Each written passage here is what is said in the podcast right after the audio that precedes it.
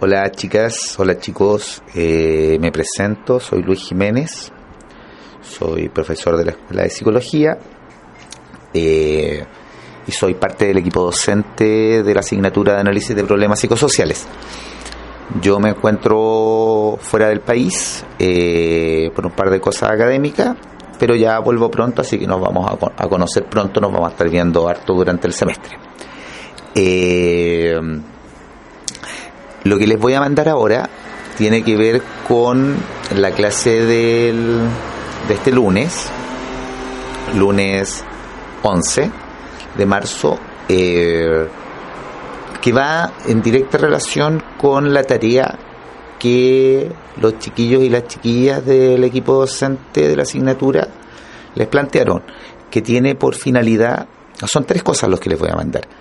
Les voy a mandar, bueno, el audio que están escuchando, eh, primera parte, una segunda parte que son los PPT, los PPT van explicados a través de este audio, y les mando un escrito que es una propuesta en relación a cómo abordar un problema psicosocial en relación a la tarea que ustedes están realizando. Eh, y con el objetivo, digamos, del, del trabajo a presentar al final del semestre. La propuesta que le mando escrita es como, como bien se llama, una propuesta, eh, pero que a mi juicio es la forma no más fácil, pero sí más aplicable para poder abordar un problema como el trabajo que tienen que realizar en términos de tiempo. Existen muchas formas de abordar un problema psicosocial. Eh, la antropología nos plantea formas, la metodología nos plantea otra, eh, la sociología nos plantea otra, pero entendiendo los principios de la psicología social y principalmente de la psicología social comunitaria eh, y los objetivos que se plantea la asignatura, eh, así como el tiempo que tiene el semestre, que es súper importante en relación al trabajo, que puedan acotarlo en relación a los tiempos que ustedes poseen, eh, a mi juicio, la propuesta, que es una propuesta descriptiva, es decir, como qué pasos fui dando yo en relación a, a un problema psicosocial X, de cómo yo lo abordaría, eh, intenta dar ciertos ejemplos de qué pasos podrían ir siguiendo, que obviamente ustedes pueden ir complementándolo y espero que así, así sea, eh, pero para que, eh, por un lado, en el corto plazo puedan terminar la tarea, en el mediano plazo puedan presentar, digamos, el trabajo que, que hay que presentar en exposición y que sirva como orientación para la entrega del trabajo final. Sugiero partir con los audios, eh, con el audio, perdón, eh, en relación a los PPT, porque lo que se intenta hacer en este audio tiene que ver con poder definir eh, qué es un problema psicosocial, que es una pregunta, súper compleja de responder, porque qué es un problema psicosocial, qué es un problema social, en qué se diferencian, qué es un problema político, qué es un problema comunitario, y tiene muchas aristas. Pero en virtud de los objetivos de la asignatura vamos a plantear el problema psicosocial desde una perspectiva, desde dos perspectivas, la verdad, aunque lo vamos a ir desarrollando eso dentro del curso. Desde una perspectiva, primero, de las políticas públicas y una perspectiva desde la comunidad. ¿ya? Entonces, lo que intentan hacer estos dos PPTs que le mando junto con este audio es poder dar ciertas luces en relación al, a lo que es o a lo que vamos a definir como problema psicosocial. Vamos a partir con, la, con los primeros PPT, que se titula eh, Problema psicosocial en contexto, eh, en contexto latinoamericano, que es un problema psicosocial. Para eso vamos a partir ya en la lámina 2 con un ejemplo que dice lo siguiente. El 3 de diciembre del 2017 fallece a los 71 años de edad un reo que cumplía condena desde el año 2005. Tras su diagnóstico de cáncer terminal a principios del año 2017, solicitó indulto, indulto presidencial, para cumplir reclusión domiciliaria a fin de morir con su familia en su casa. De ahí podríamos reabrir el debate ¿no? sobre cuál es la finalidad de la prisión y la cárcel. ¿ya? ¿Cuáles son los derechos humanos que poseen los reos? Eh, ¿Estamos como sociedad de acuerdo en que a los 71 años una persona que está con eh, un cáncer terminal y que ya ha cumplido condena efectiva pueda morir con su familia Desde ahí, cuando nos planteamos desde ahí, esa pregunta podría sonar bastante humanitaria, pero vamos a ponerle condimentos al asunto. Es decir, cuando se nos puede empezar a complejizar un caso que es absolutamente objetivo, como el que estamos planteando, con términos de edad, de condena, de enfermedades, a ciertas variables que tal vez, solo tal vez, podrían hacernos cuestionar una decisión que es una decisión social. Si bien recae en el presidente o la presidenta que esté de turno, eh, es un problema social la situación de eh, el tema de las condenas de los reos, especialmente en estas condiciones. ¿Quién es el detenido del que estamos hablando? La mina número 3. El detenido en cuestión fue Vasclay Zapata, que era conocido como el troglo, en relación al troglodita.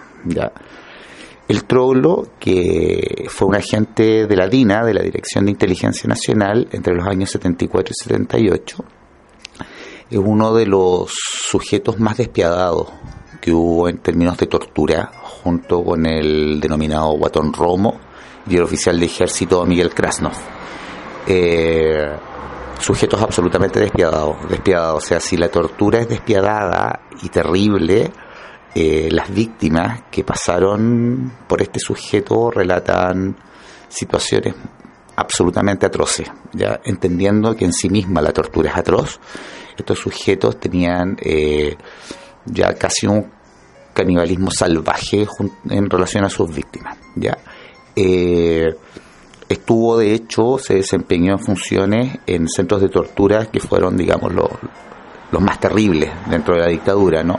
que fue Londres 38, Villa Grimaldi y José Domingo Caña. Eh, sacado de la Comisión Nacional de Prisión Política y Tortura, en la lámina número 4, aparece el relato de una persona eh, que fue torturada por este sujeto y dice textualmente un relato que a mi juicio es bastante impactante. Dice, por violación de los torturadores quedé embarazada y aborté en la cárcel. Sufrí choque eléctrico, colgamientos, pauderara, que era un tipo de tortura donde colgaban a las personas con las manos atrás y los pies hacia atrás. Submarinos, que era eh, eh, meter la cabeza de las personas en agua o en excremento simulacro de fusilamiento, quemaduras con cigarrillos. Me obligaron a tomar droga, sufrí violación y acoso sexual con perros, la introducción de ratas vivas por la vagina y todo el cuerpo. Me obligaron a tener relaciones sexuales con mi padre y hermano que estaban detenidos. También a ver y escuchar las torturas de mi hermano y mi padre. Me hicieron el teléfono, que eran golpes en los oídos. Me pusieron en la parrilla, que era una cama donde se electrocutaba a las personas me hicieron cortes de yagatán, que es un tipo de cuchillo, en mi estómago. Tenía 25 años, estuve detenida hasta el 1976. Eh, no tuve ningún tipo de procesamiento. ¿Por qué plantear un relato tan desgarrador como el que se plantea? Porque cuando en la lámina 2 planteamos una situación de derechos humanos, o lo que se intenta hacer en términos de contraste, ¿no? Sobre un detenido de 71 años que está cumpliendo condena con un cáncer terminal y que está solicitando poder terminar su condena en su casa, nos aparece un elemento subjetivo, a mi juicio muy potente, que es cuáles son las causas por las cuales este sujeto está detenido. Por lo tanto, ¿qué es lo que se quiere ejemplificar con, esta, con, con este caso? Es dónde está lo individual y dónde está lo colectivo en relación a un problema. Porque cuando yo me voy al sujeto de 71 años, sin saber qué es el troglo, podría plantearlo como un caso humanitario individual sobre una situación puntual de una persona que está sufriendo en prisión. Cuando nos vamos a un tema de violaciones de los derechos humanos entre el año 73 y 90, en la época de la dictadura, nos planteamos ya en un tema que tiene que ver con una situación más política social. Por lo tanto, ¿desde dónde abordamos el tema del indulto presidencial a este sujeto? Desde su individualidad como hombre adulto mayor de 71 años con cáncer terminal o donde ser parte de un engranaje que tuvo que ver con policías secretas y, torturas y este tipo de prácticas que, tuvieron que ver con violencia organizada, eh, que por lo tanto requieren, digamos, una mayor sanción y abordarlo ya no desde el sujeto individual, sino que más bien, por ejemplo, como delitos de lesa humanidad, es decir, que tienen que ver con cuestiones más comunitarias.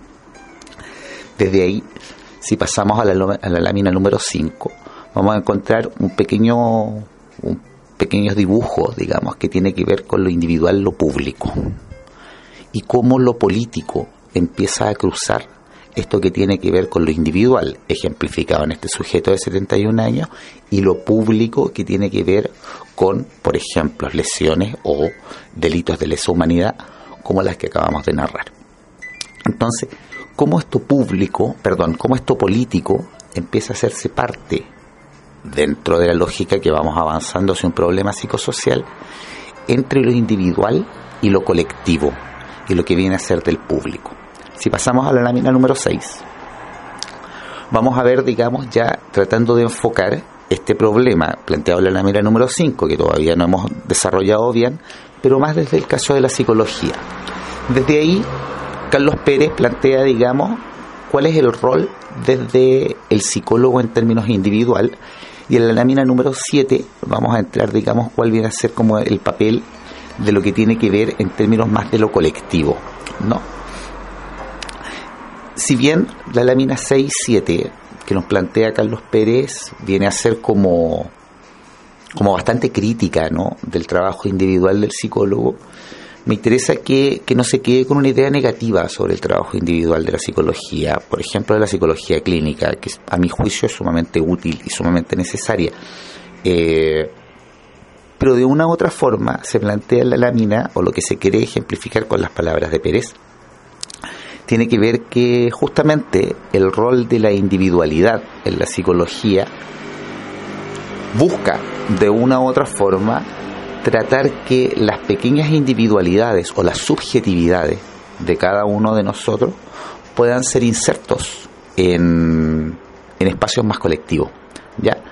Desde ahí, por ejemplo, claro, dice eh, en, la, última parte, dice los feos, los lentos, los tímidos, los gordos, los infantiles, los extraños, ¿no? En un lenguaje como, como bien Foucaultiano. Pero desde ahí, digamos, eh, cómo queremos hacer estas personas como, comillas, normales. Es decir, cómo queremos que estas personas en las cuales ellas mismas se están sintiendo, digamos, aparte de esta, comilla, normalidad, puedan ser insertas dentro de un proceso más normalista. Eh, puede sonar sumamente duro lo que se está diciendo, pero si lo vemos, por ejemplo, en casos como que no están ejemplificados aquí, como la depresión, por ejemplo, que viene a ser un caso como bien individual, como una persona en etapas depresivas, que probablemente alguno o alguna de ustedes, por ejemplo, lo ha vivenciado, ha tenido un familiar que lo ha vivenciado, como como estas, estas situaciones tan subjetivas como la depresión, que, refieren a biografías tan personales, como a la persona logramos reinsertarla dentro de una vida más comunitaria, dentro de una vida que eh, le permita generar nuevas herramientas. Eh, no obstante, pero eso todo, digamos, ya en la, lámina 7, eh, nos plantea que dentro de este proceso de articulación, digamos, eh, nuestra eficacia tiene que ver con este proceso de normalidad. ¿Cuál va a ser esta normalidad, que es una palabra que está sumamente cuestionada, eh, y yo creo que bien cuestionada, desde las ciencias sociales? Pero tratemos de alejarnos un poquito de la perspectiva crítica de esto, de lo que tiene que ver con ser normal, eh, que tiene que ver más bien con las vidas cotidianas. Vidas cotidianas que en general no son individuales, vidas cotidianas que en general son colectivas más allá, porque vamos a definirlo en un ratito más, qué es lo que queremos decir o qué es lo que definimos como colectivo. Pero cómo una persona, dentro de sus peculiaridades, la defina esta persona como positivas o negativas, es capaz de insertarse dentro de un proceso más colectivo, dentro de un proceso más comunitario. Y desde ahí la psicología empieza a jugar un rol también la psicología clínica, ojo, pero principalmente la psicología social y la psicología social comunitaria, empieza a jugar un rol de cómo, sin perder de vista la subjetividad del individuo, nosotros empezamos a entender al individuo no como un engranaje, sino que como una suma de subjetividades junto con otros individuos, es decir, junto con otras subjetividades, que finalmente van conformando como un sistema, por decirlo de alguna forma. Es decir, cómo cada uno va aportando desde sus diferencias, desde sus semejanzas, cosas con las cuales yo me voy haciendo similar al otro, similar al otro, me voy haciendo parte de otros. Y con eso voy construyendo una determinada forma de vida, una determinada forma de mundo, voy construyendo comunidad, voy construyendo, digamos, eh, valores, voy construyendo reglas, normativas, voy construyendo formas de vida, formas de entender el mundo, formas de encajar en el mundo. Entonces, hasta aquí vale la pregunta, ¿no? Como para hacer un, un, un, quiebre. Al momento entonces de plantearnos, si volvemos al ejemplo primario de, de este sujeto de 71 años eh, que comete delitos de lesa humanidad, ¿cómo entendemos su subjetividad? ¿Quién entiende su subjetividad? ¿Existe una comunidad que lo ampare? ¿Cómo abordamos este problema como un problema comunitario? ¿O solamente vamos a estar sesgados a verlos desde los delitos de lesa humanidad? Que sería justo verlos solamente desde ahí podemos verlo independientemente de lo que haya hecho, podemos plantearnos como sociedad como un problema en relación al cuestionamiento, por ejemplo, que hacemos de la prisión. ¿Vale para estas personas eso? ¿Cómo lo planteamos no solo desde la psicología y desde el curso, sino que como un problema psicosocial y como un problema que vamos a ir profundizando dentro de la asignatura, como un problema de la política pública? Pasemos a la lámina número 8 la construcción del sujeto individual desde la perspectiva más política. Dice, textual, la comunicación cotidiana sobre temas políticos abstractos necesariamente presupone un tipo de entendimiento común entre las partes involucradas en una discusión, si no, una parte no estaría en condiciones de entender el punto de vista de la otra. Las representaciones sociales contribuyen a la construcción de este sistema de significados compartidos que permiten a los individuos comunicarse con otros. ¿Qué quiere decir esto desde lo conceptual? Que de una u otra forma, las subjetividades, si no fuera a través de una comunicación cotidiana, sería imposible poder ponernos de acuerdo, poder construir estos elementos comunitarios. Pero empezamos a tener un problema, ¿no? Dentro de estas representaciones sociales que dicen, que construyen este sistema de significados compartidos, ¿cómo vamos a ir construyendo estos significados compartidos? Si yo voy a hablar, por ejemplo, con los familiares de eh, los detenidos en Punta Peuco, cárcel donde están detenidos la, una parte importante de, los violadores de derechos humanos, o con sus abogados, o con las instituciones armadas, o principalmente en retiro, eh, van a empatizar mucho con las condiciones, por ejemplo, de este sujeto de Bascla y Zapata. Van a empezar a hablar de, la temática de derechos humanos. Y a nosotros, cuando ellos nos hablan de derechos humanos, como que, no sé si les pasa, pero uno encuentra que fuese como, como una paradoja, ¿no? ¿Cómo violadores de derechos humanos nos vienen a hablar de derechos humanos? Y eso refiere que finalmente no tenemos estos significados compartidos. No compartimos los mismos significados. ¿Por qué? Porque no estamos dentro de la misma comunicación cotidiana, aunque compartamos el mismo espacio, la misma nación, la misma ciudad. Porque el concepto, por ejemplo, de derechos humanos es un tema político abstracto. ¿Qué definimos como derechos humanos? Lo vamos a ir definiendo en relación a nuestras subjetividades. Y en relación a esas subjetividades nos vamos a ir agrupando, es decir, vamos a ir formando comunidades con personas que tengan una forma similar a interpretar derechos humanos igual que nosotros. Desde ahí, por ejemplo, si alguno de ustedes considera que la temática de la memoria histórica de la dictadura o la temática de las condenas a violadores de derechos humanos es una cuestión que es absolutamente obsoleta y que es una cuestión donde deberíamos dar vuelta a la hoja, es súper probable que no sea capaz de empatizar con lo que estamos hablando en estos momentos. Y no es porque esa persona sea perversa, es netamente porque no tenemos una comunicación cotidiana.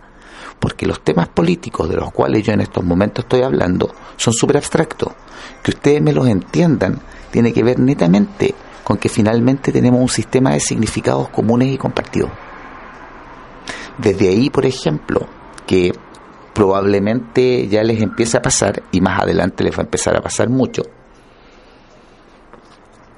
cuando hablan con ciertas personas que no son afines a las ciencias sociales, estas personas, por ejemplo, uno empieza a hablar de, no sé, por ejemplo, cuando yo escucho hablar a filósofos, ya, eh, estos filósofos me empiezan a hablar en un lenguaje que yo de verdad me cuesta entenderlos.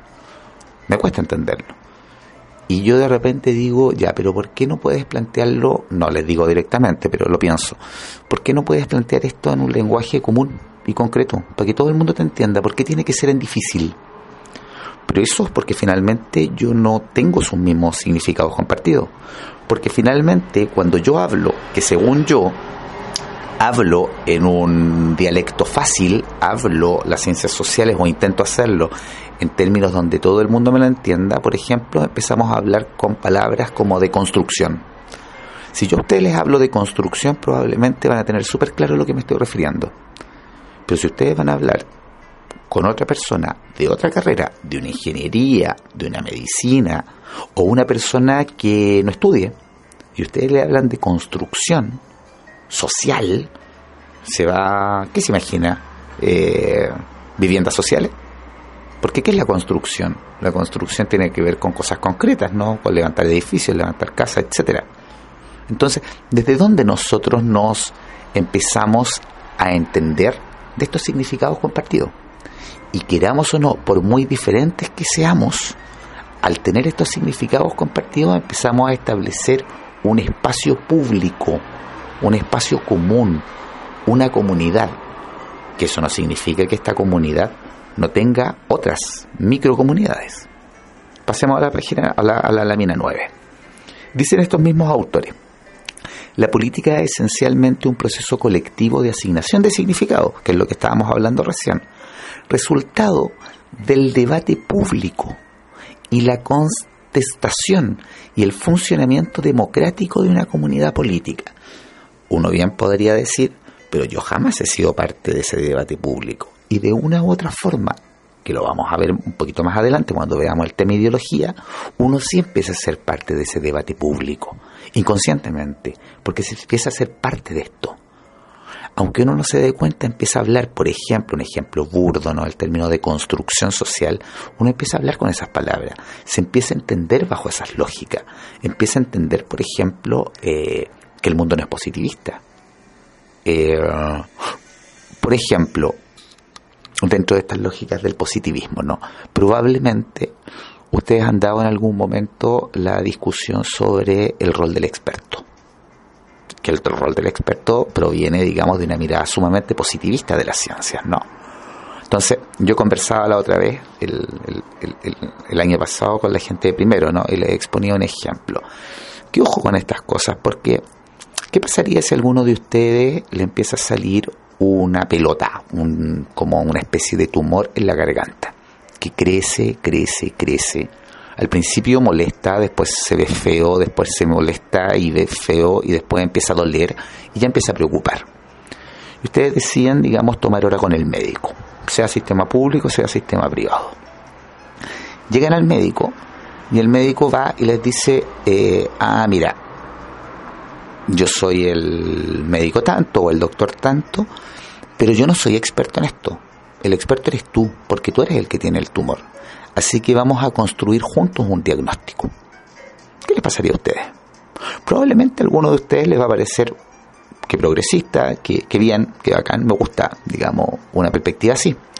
Pero cuando tienes un problema puntual, como por ejemplo esa pelota en la garganta, en el cuello que te está, digamos, preocupando mucho, tú la verdad, o probablemente, o yo al menos, requeriría un rol experto que me dijera qué es lo que hay que hacer, que me dijera si es positivo o maligno, eh, y que me dijera cómo resolver el problema. Entonces, ¿por qué les pongo este ejemplo? Porque finalmente, dentro de esta ampliación de, de asignación de significados, para nosotros empieza a ser sumamente lógico esta lógica de la construcción social y de que no tenemos que ser expertos. Pero, por ejemplo, en su rol de psicólogos y psicólogas más adelante, cuando se enfrenten a ciertas personas, esa persona que tiene un sistema de significado distinto, lo que va a querer es justamente un experto. ¿Qué hacemos entonces? ¿Cómo dialogamos con esa otra subjetividad? ¿Cómo nos vamos poniendo de acuerdo? ¿Cómo le digo yo a esa persona, por ejemplo, si me empiezo a dedicar a la psicología clínica y esa persona que tiene una depresión severa, que lo único que espera es morirse, y yo le empiezo a plantear estas lógicas desde la construcción social, porque yo no soy experto. ¿Qué me va a entender? Probablemente poco. O va a entender la verdad que yo soy un muy mal profesional o que no la estoy escuchando. Entonces, ¿por qué les voy poniendo estos ejemplos? Porque algo que, que me interesa empezar como a cuestionar tiene que ver con que en estas lógicas de problemas sociales y principalmente en problemas psicosociales, no existe lo bueno y lo malo. Existen significados compartidos distintos, que para algunos va a ser bueno y para otros va a ser malo. Y eso no nos va a transformar ni en bueno ni en malo. Y esto me parece tenerlo sumamente presente, especialmente cuando en el devenir del trabajo de ustedes tengan que enfrentarse, por ejemplo, a las políticas públicas donde va a ser sumamente fácil cuestionar una política pública y plantearse al Estado o, por ejemplo, al, a la institución, a a la institución gubernamental como un sujeto perverso, como un sujeto malo. No obstante, lo que está haciendo el Estado tiene que ver con la perspectiva con la que está mirando el problema, que a veces actúa de forma perversa, sí, es verdad, pero eso no significa que sea perverso, significa que lo está mirando desde significados distintos. Eso no lo exculpa de ciertas responsabilidades que puede tener. Estamos de acuerdo. Pero independientemente que tenga o no tenga responsabilidades, su visión del mundo empieza a ser sumamente distinta a la mía. Y distinta a la nuestra, porque de una u otra forma nosotros sí somos comunidad. Ya, sigamos avanzando. Dentro de esta misma lámina dice los significados, bueno, ¿qué es lo que se está planteando? No democracia, derechos humanos, libertad de justicia, por tomar algunos ejemplos, vienen a ser significados absolutamente abstractos. ¿no? Que cuando yo les voy diciendo derechos humanos, probablemente si yo voy y hablo, a mí me tocó trabajar mucho tiempo con sobrevivientes de la dictadura. Eh, tal vez por eso digamos los ejemplos que pongo. Cuando yo voy y le planteo, digamos, a sobrevivientes de la dictadura la temática de derechos humanos, él no está pensando en las pensiones, por ejemplo. Él inmediatamente en su imaginario con lo que conecta tiene que ver con la tortura, con el exilio, con los detenidos desaparecidos, etcétera. ¿Por qué? Porque ese es su significado. Esa es, esa es la forma en que él va a representar a través de un consenso con su comunidad va a representar lo que finalmente él determina derechos humanos. Fin de la primera clase. Pasemos al segundo PPT. Esperemos que cierre esto. Denme solo un segundo. El segundo PPT se titula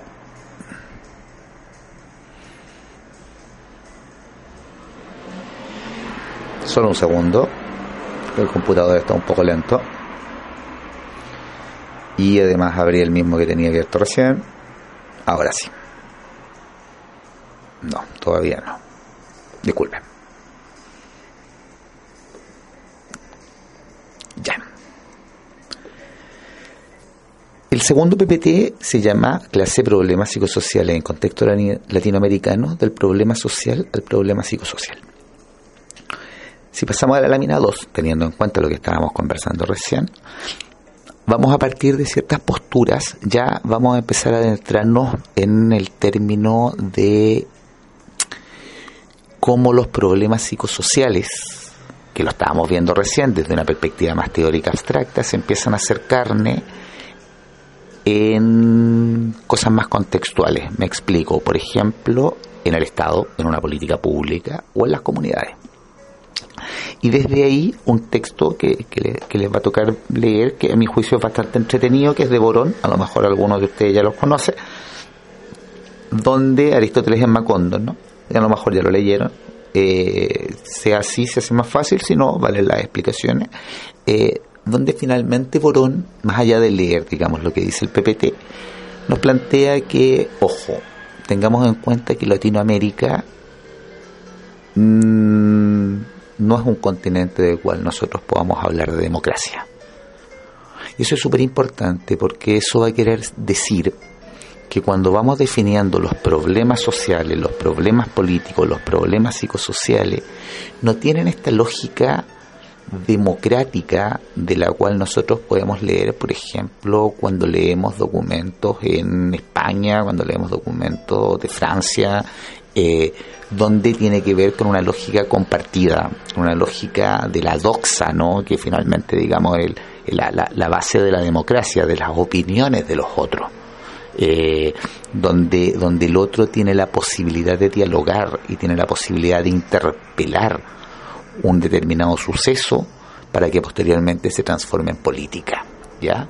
Eh, salvo lo que hemos visto, digamos, en relación a ciertas manifestaciones que han empezado a ocurrir a partir del año pasado y lo que probablemente, digamos, vamos a ver en un par de días dentro de, la marcha del, del, del 8M, es donde la comunidad ha empezado, digamos, a apropiarse de ciertos espacios eh, y ha empezado a plantear ciertas políticas. Pero en general, Borón lo que nos dice es, espérense, en América Latina nosotros en, este texto digamos que es bien entretenido, se supone que Aristóteles empieza a interpelar digamos a los políticos y a los cientistas sociales, eh, nosotros no vivimos en una democracia, nosotros vivimos en una postdictadura.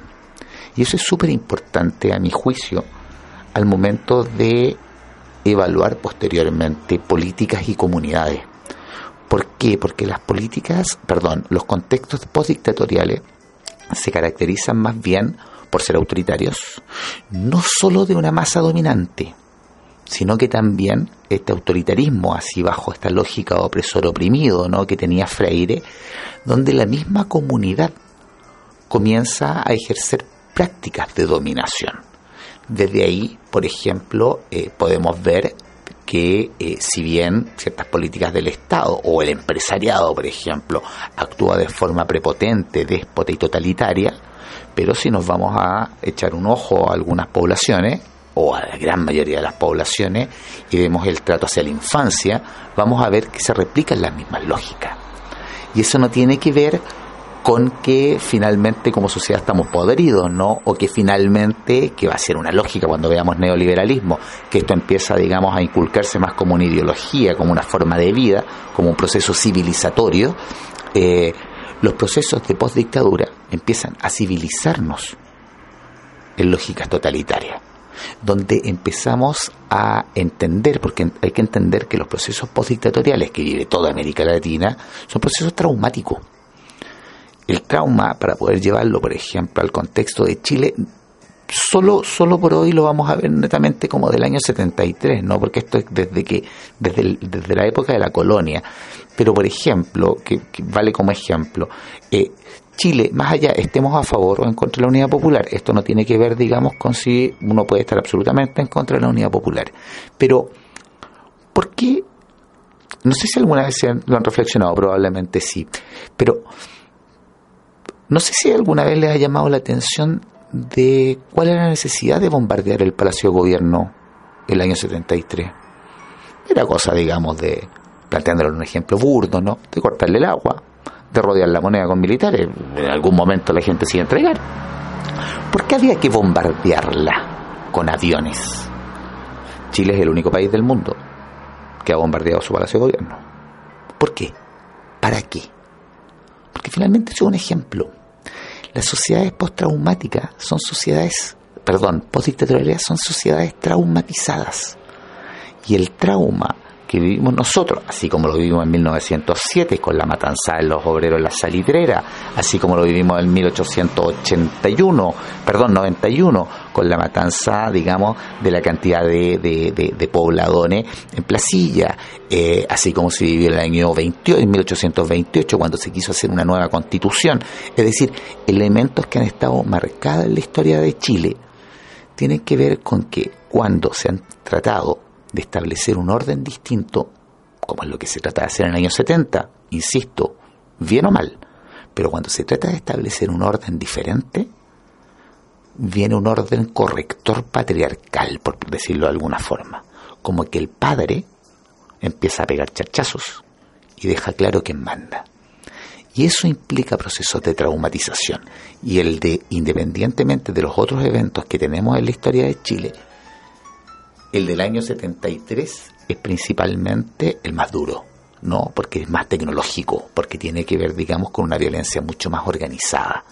Y esta parafernalia performativa que viene a ser el bombardear el Palacio de Gobierno, bombardear la casa de Tomás Moro, el presidente Allende, etcétera, tiene que ver que, los barcos en Valparaíso en la mañana apuntan los barcos de guerra hacia Valparaíso. ¿Cuál es la finalidad de apuntar con los barcos de guerra hacia Valparaíso? ¿Vas a bombardear Valparaíso entero?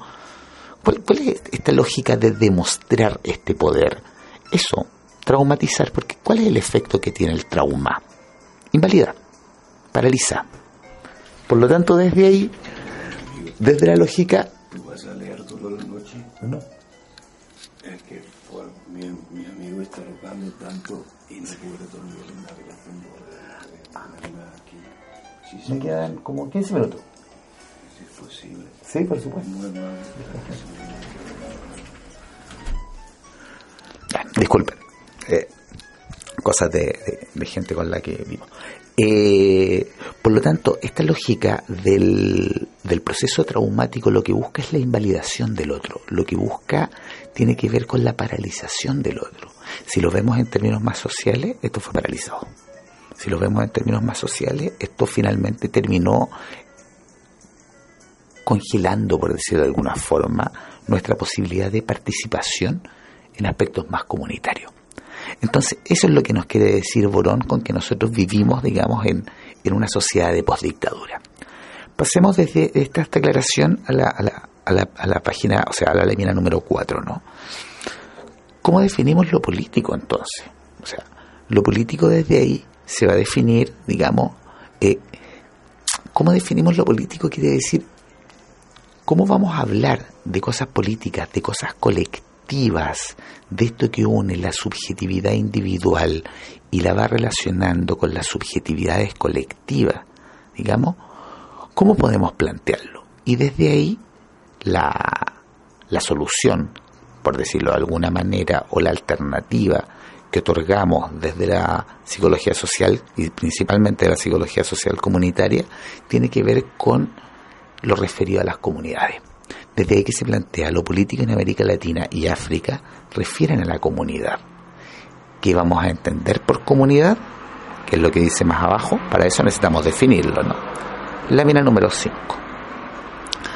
La lámina número 5 establece tres alternativas, digamos, para definir comunidad.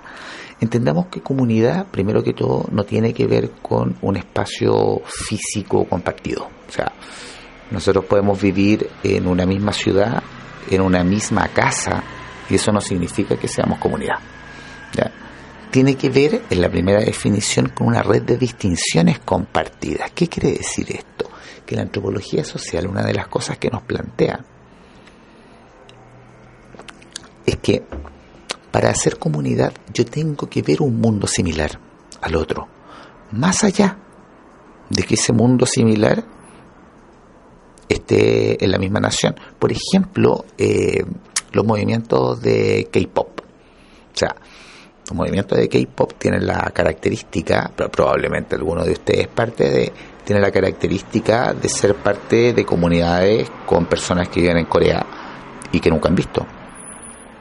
Y eso nos hace como las redes sociales empiezan a establecer, por ejemplo, temáticas de comunidades porque empezamos a ver un mundo en común. Y a lo mejor nunca nos hemos visto las caras.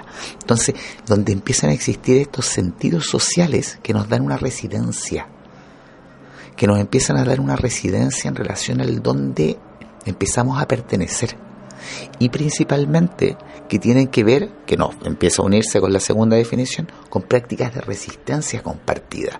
Es decir, cómo frente a un evento que como comunidad yo defino, empiezo a entender cómo resisto, cómo me defiendo frente a eso.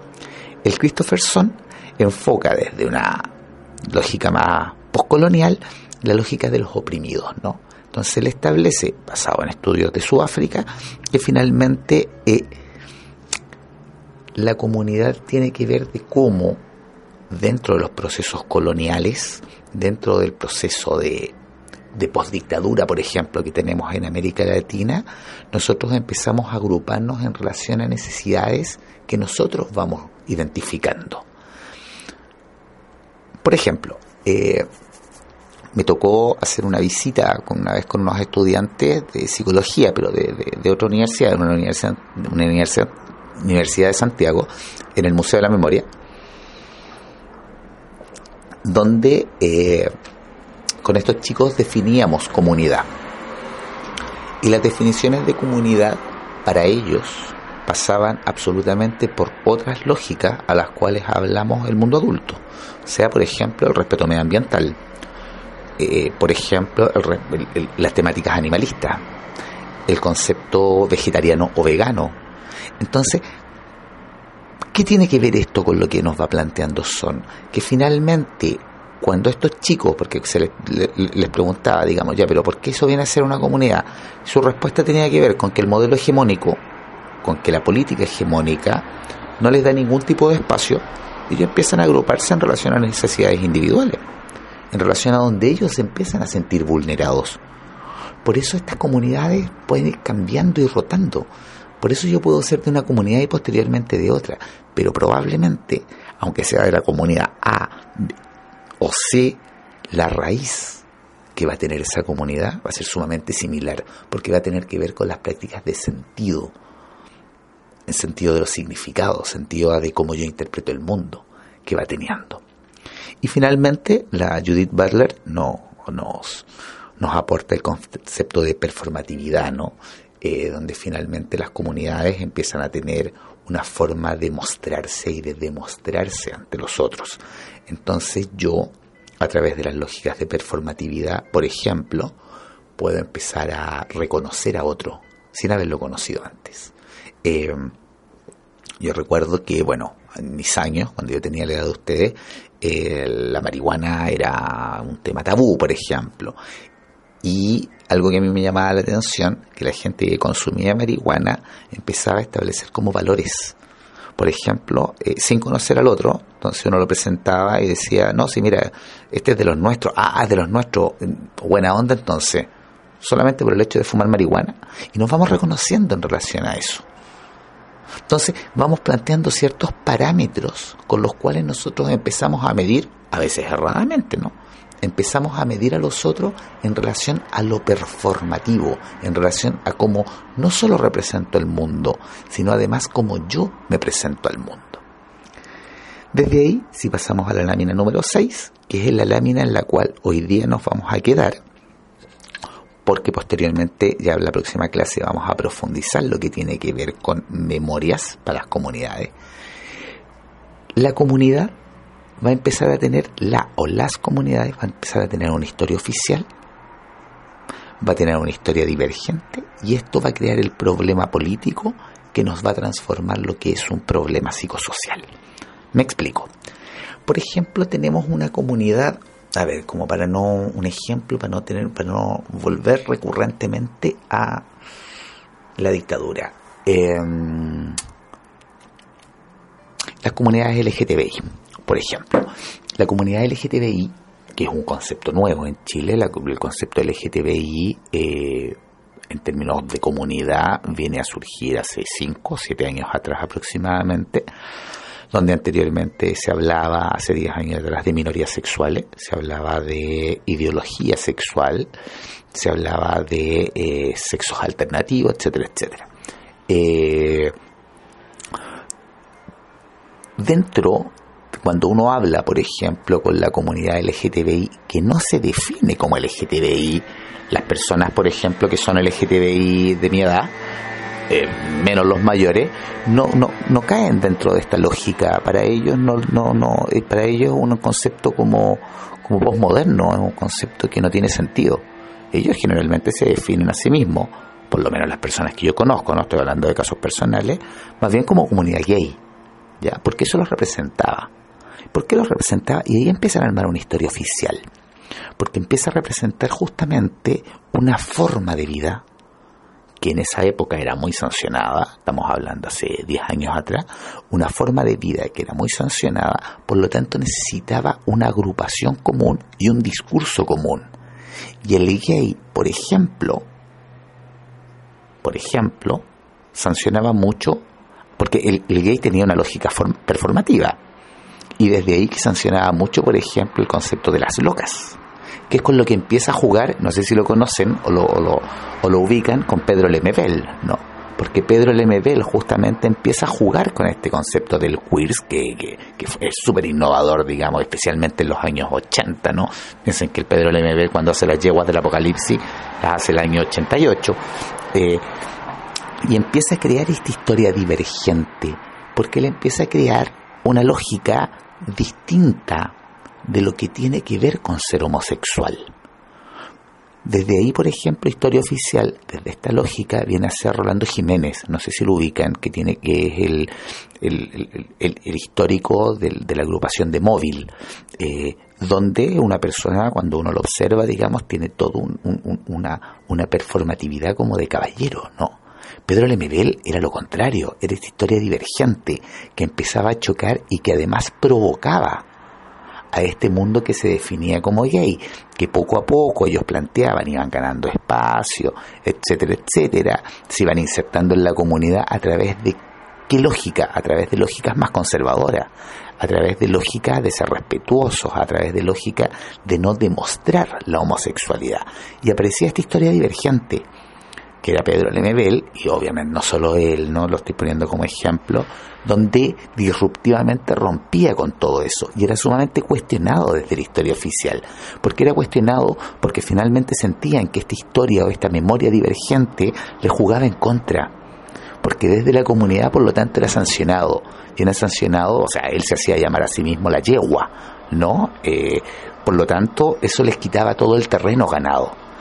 Cuando yo tengo una comunidad, estoy haciendo un ejemplo súper concreto, ¿no? Que desde ahí se entienda cuando yo estoy haciendo una comunidad, generalmente me voy a encontrar con una historia oficial, que es la historia que normalmente valida el Estado de esa comunidad, que es la historia con la que empieza a interlocutar el Estado. Pero ¿qué pasa con las otras historias divergentes que están presentes en esa comunidad, que tensionan esta historia oficial? Y entre la historia oficial y la historia divergente empiezan a construir el problema político. ¿En qué sentido? En el sentido de, por ejemplo, eh, pueden estar a favor o en contra, por favor, nadie se vaya a ofender, solamente estoy describiendo una situación. Desde esta historia oficial, una de las luchas que empieza a promover el móvil, dentro de las tantas ¿no? que son muy respetables, tiene que ver, por ejemplo, con el matrimonio eh, de personas del mismo sexo aparecían estas historias divergentes y recuerdo que irreverentemente una vez el Pedro Lemebel va y establece y dice que se casen si quieren con su perro. Mi lucha, mi lucha no tiene que ver con un tema de matrimonio, mi lucha tiene que ver con un tema de dignidad, de reconocimiento como persona. Y esa cuestión empezaba a tensionar, generaba peleas a veces muy violentas, ¿no? Pero empieza a generar un problema político. ¿En qué sentido? En que si yo me quedo solo con la historia oficial, yo me voy a quedar con, valga la redundancia, la historia oficial con la historia del Estado, la historia que el Estado está validando. Entonces prácticamente estoy solamente articulándome con el Estado. Eso no quiere decir que las personas que están de esta comunidad, que están validando la historia oficial, sean negativas, sean perversas o estén compradas por el Estado. No, son una forma de ver el problema, sumamente válida y sumamente necesaria de observar. Pero yo no puedo establecer un problema como político, acuérdense que lo político, la relación de las subjetividades con lo público, si es que no tomo en cuenta estas otras historias divergentes. Por eso necesito más actores. Por eso no solamente me puedo quedar, por ejemplo, con la política pública. Y por eso no solamente me puedo quedar con la historia divergente, que a veces es súper tentadora, porque como es contestataria, me llama más la atención. Muchas veces yo estoy más de acuerdo con la historia divergente que con la oficial. No obstante, la historia oficial tiende a tener más tradición y me da ciertos aspectos históricos importantes que necesitan ser complementados y tensionados por la historia divergente. Eso me va a crear el problema político, problema político que posteriormente me va a permitir decir, sí, este es un problema psicosocial. ¿Por qué? Porque refiere a una comunidad, tiene una historia oficial, tiene historias divergentes, crea significados comunes, hace sentido a una comunidad y como está vinculado a una historia oficial, tiene también un respaldo, por decirlo de alguna forma, tiene un vínculo con lo estatal. Eso chicos, chicas, espero, yo a veces como que me, empiezo a apasionar con otros temas y, me vuelo hablando y me pierdo a veces de lo que estoy hablando. Obviamente cuando es cara a cara se van haciendo más ejemplos eh, y se van aclarando dudas. Espero que haya sido aclaratorio, si no vale por correo se pueden responder todas las preguntas. Insisto, nos vamos a ver pronto. El objetivo de esto solo tiene que ver con, con poder dejar como claro o relativamente claro qué es lo que vamos a llamarle problema psicosocial, eh, para que puedan complementarlo con el ejemplo que se envía en el, en el escrito, en el documento escrito. Eso, eh, saludos a todos y a todas, nos vemos muy pronto y nos escuchamos en dos lunes más. Chao.